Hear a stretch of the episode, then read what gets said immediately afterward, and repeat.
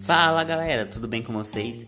Sejam bem-vindos ao primeiro episódio do Papo de um Graduando, seu podcast formativo de notícias, comigo, Tony Souza. E hoje, 29 de novembro de 2020, iremos falar sobre fauna silvestre, consumo e atropelamentos, como conservar e preservar em meio a esses problemas.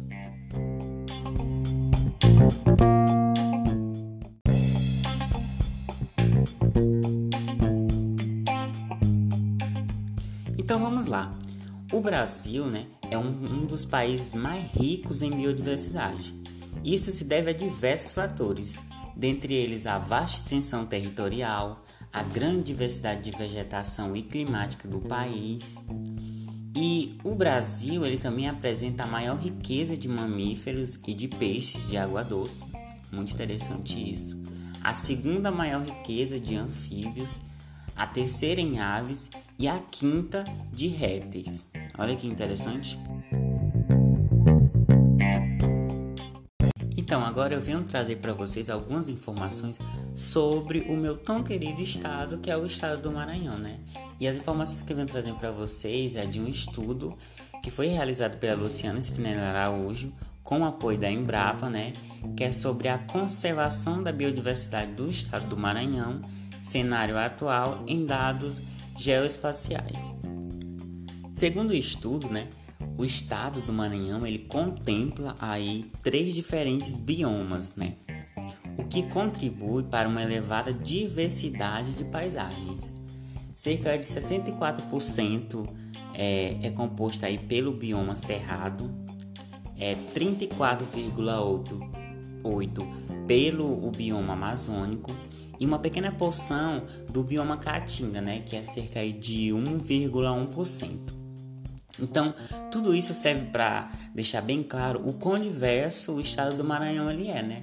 Tanto na questão dos biomas, como também na questão é, faunística, né? A questão da, da fauna. E por falar em fauna, né? Grande parte da fauna e também da flora do estado do Maranhão está concentrada aí nesses dois em dois biomas, né, que foi citado aí em cima, que é o amazônico né, floresta amazônica e o bioma cerrado. E há também, o Maranhão há também uma rica fauna e flora na região litorânea também, local de presença de manguezais, né? E a respeito da fauna do estado do Maranhão, posso aqui citar várias delas, como várias espécies, como o sabiá da praia, símbolo do estado do Maranhão. Também nós temos garças, gaivotas, marreca de asa azul, quero-quero, que é um pássaro, o paturi, que também é uma, que é uma ave, a ariranha, jaguatirica, gato maracajá, a anta, tamanduá bandeira, onça pintada, ararajuba, peixe boi marinho, dentre outros.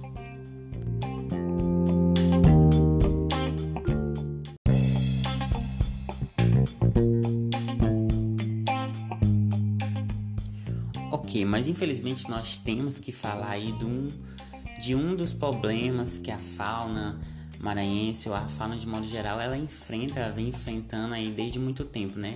Que é a questão da caça.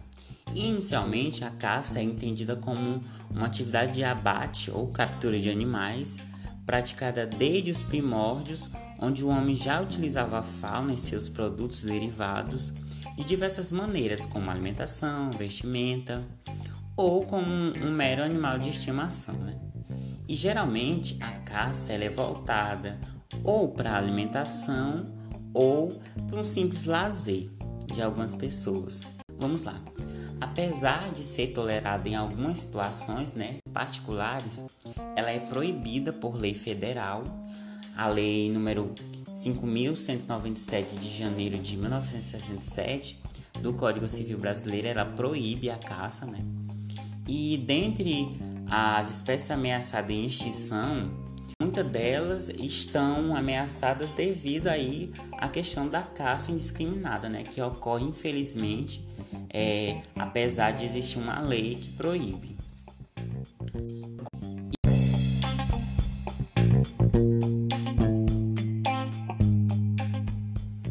Nós estamos aí falando sobre essa questão da caça indiscriminada, né, do consumo, da comercialização da fauna silvestre, mas infelizmente nós também temos outros fatores preocupantes, como a questão da perda de habitat, que é tido como um dos principais fatores da redução da biodiversidade no mundo, além da, da, da Convenção de Ambientes Naturais para pastagens e agricultura. A, também temos a questão da construção de estradas e rodovias, né, que segmenta áreas e favorecem outros impactos ambientais. É, segundo autores como Forman e Deblanche, é, as rodovias e outros empreendimentos lineares têm sido apontados como um dos principais impactos antrópicos à conservação da biodiversidade. Olha que fator preocupante. E as rodovias, elas representam verdadeiros obstáculos físicos aos animais silvestres dentro dos biomas, uma vez que estes, né, eles se tornam vulneráveis a acidentes com veículos automotores, gerando aí fatalidades tanto para eles, né, para os animais, como também para os seres humanos. E seus efeitos podem ser verificados através dessa questão da fragmentação. E a dica que eu venho dar para vocês, né, que estão me ouvindo, é a questão que paciência é sempre a melhor opção.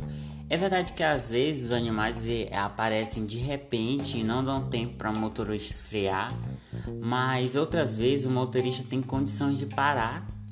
Então nessas horas é bom lembrar que um bicho não é gente e não vai reagir como uma pessoa.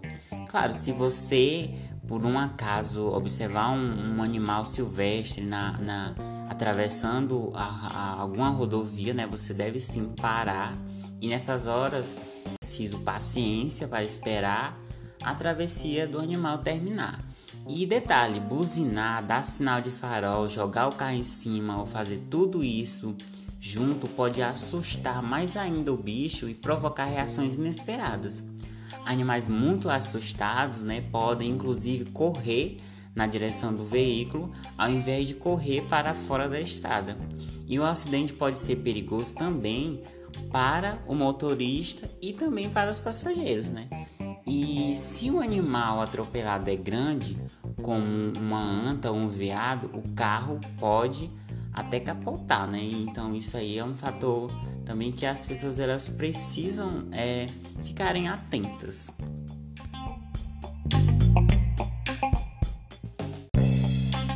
Nossos governantes e as concessionárias eles podem sim procurar soluções para construir que eles são os responsáveis pelas rodovias e podem ajudar a diminuir os atropelamentos da fauna. Só precisam adotar as medidas certas para cada trecho onde os acidentes acontecem com maior incidência. As passarelas com vegetação por cima da estrada são uma alternativa para os animais de grande porte, mas também salvam os pequenos e médios. Onde os atropelamentos mais comuns são de macacos, micos, saguis e preguiça, por exemplo, a opção seria fazer uma passarela aérea. E aí eles não terão, né, de descer das árvores e passar pelo chão. Para os tatus, ouriços, furões e cachorro do mato, a passarela por baixo da estrada pode funcionar.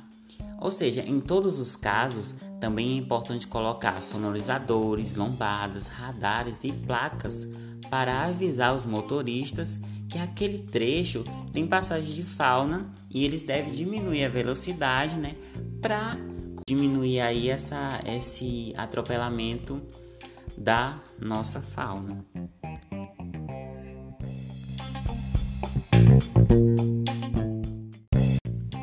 Segundo o Centro Brasileiro de Estudos em Ecologia de Estradas, é, que realizou um estudo em 2018, no Brasil, os estudos realizados evidenciaram números preocupantes, com perda de aproximadamente 475 milhões de animais por ano. Ou seja, gente, a gente está falando aqui de milhões de animais que são perdidos, né, que são mortos por ano aí nas nossas rodovias brasileiras. E esses animais, eles atravessam estradas para suprir diversas necessidades, como migração, busca por alimento e ocupação de território, e ficam diariamente expostos ao risco iminente de atropelamento. Infelizmente, né? Esse dado é muito preocupante. 475 milhões de animais que são mortos. Isso é muito preocupante.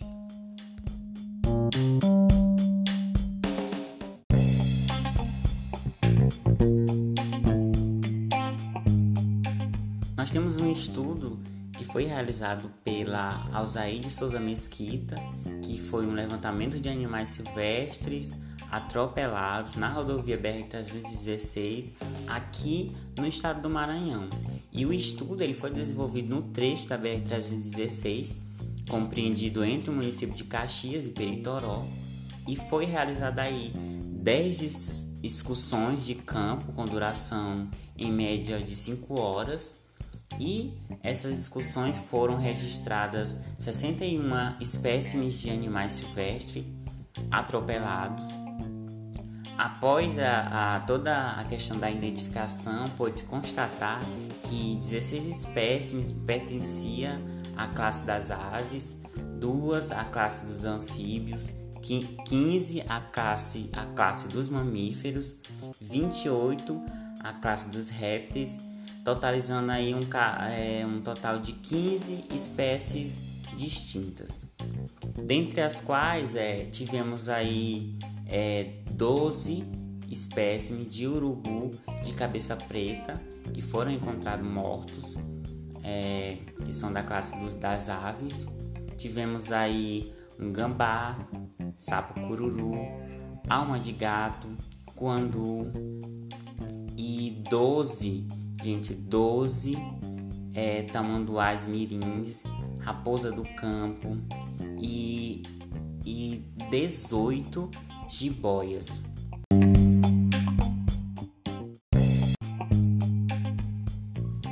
Além desse, nós também tivemos outros, como jacaré do Pantanal, cascavel e é, a classe aí dos répteis foi a classe com maior número de registros, segundo o estudo, com 28 espécimes. A jiboia foi a espécie mais afetada. É, falando aqui desse estudo e também trazendo um pouco para a minha localidade aqui, para a cidade de Bacabal, a gente observa com frequência é, vários animais que são atropelados nas rodovias, como jiboia e outros animais, né? E é importante que se façam mais estudos na área, ou seja, tanto na, na, na questão mesmo nacional, como é, aqui no estado do Maranhão, localidade, para poder avaliar a possibilidade de implantação de medidas mais específicas e também verificar a intensidade do impacto dos atropelamentos na fauna local.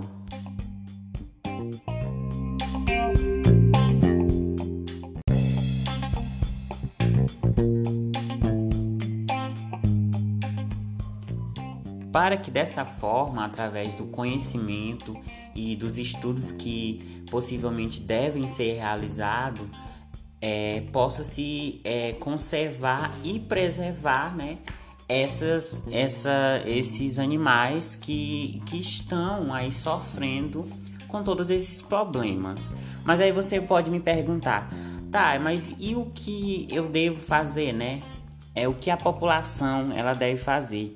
Então, quem vê animais selvagens atravessando a estrada ou circulando muito perto da estrada deve anotar a localização, em qual quilômetro foi avistado o bicho e avisar a polícia rodoviária ou concessionária da rodovia. E se o animal atropelado ainda estiver vivo, é importante que você tome muito cuidado e lembre que ele está ferido e assustado. Então, nesse caso, é melhor chamar alguém especializado, né?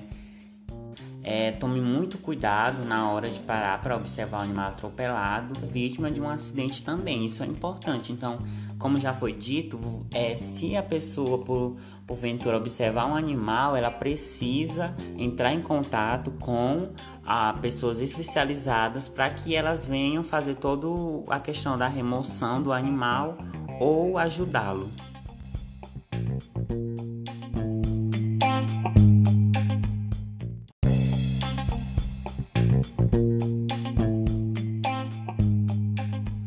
Foi pensando em alguma medida para diminuir esse, todos esses problemas que o, os pesquisadores do Centro Brasileiro de Estudos em Ecologia de Estradas é, desenvolveu, eles criaram o Urubu Mobile. É, Urubu Mobile é um aplicativo para celular que vai melhorar a qualidade das informações sobre os atropelamentos de animais selvagens. O aplicativo ele é gratuito e pode ser baixado em qualquer smartphone ou tablet que tenha GPS e também uma câmera fotográfica. E é, com o aplicativo você pode tirar uma foto e essa foto, é, as fotos feitas com o aplicativo, elas seguem direto para um banco de dados nacional que é o Urubu Web e vão ajudar tá, onde estão os trechos com mais atropelamentos de cada rodovia e quais são os animais é, mais atropelados naquele local.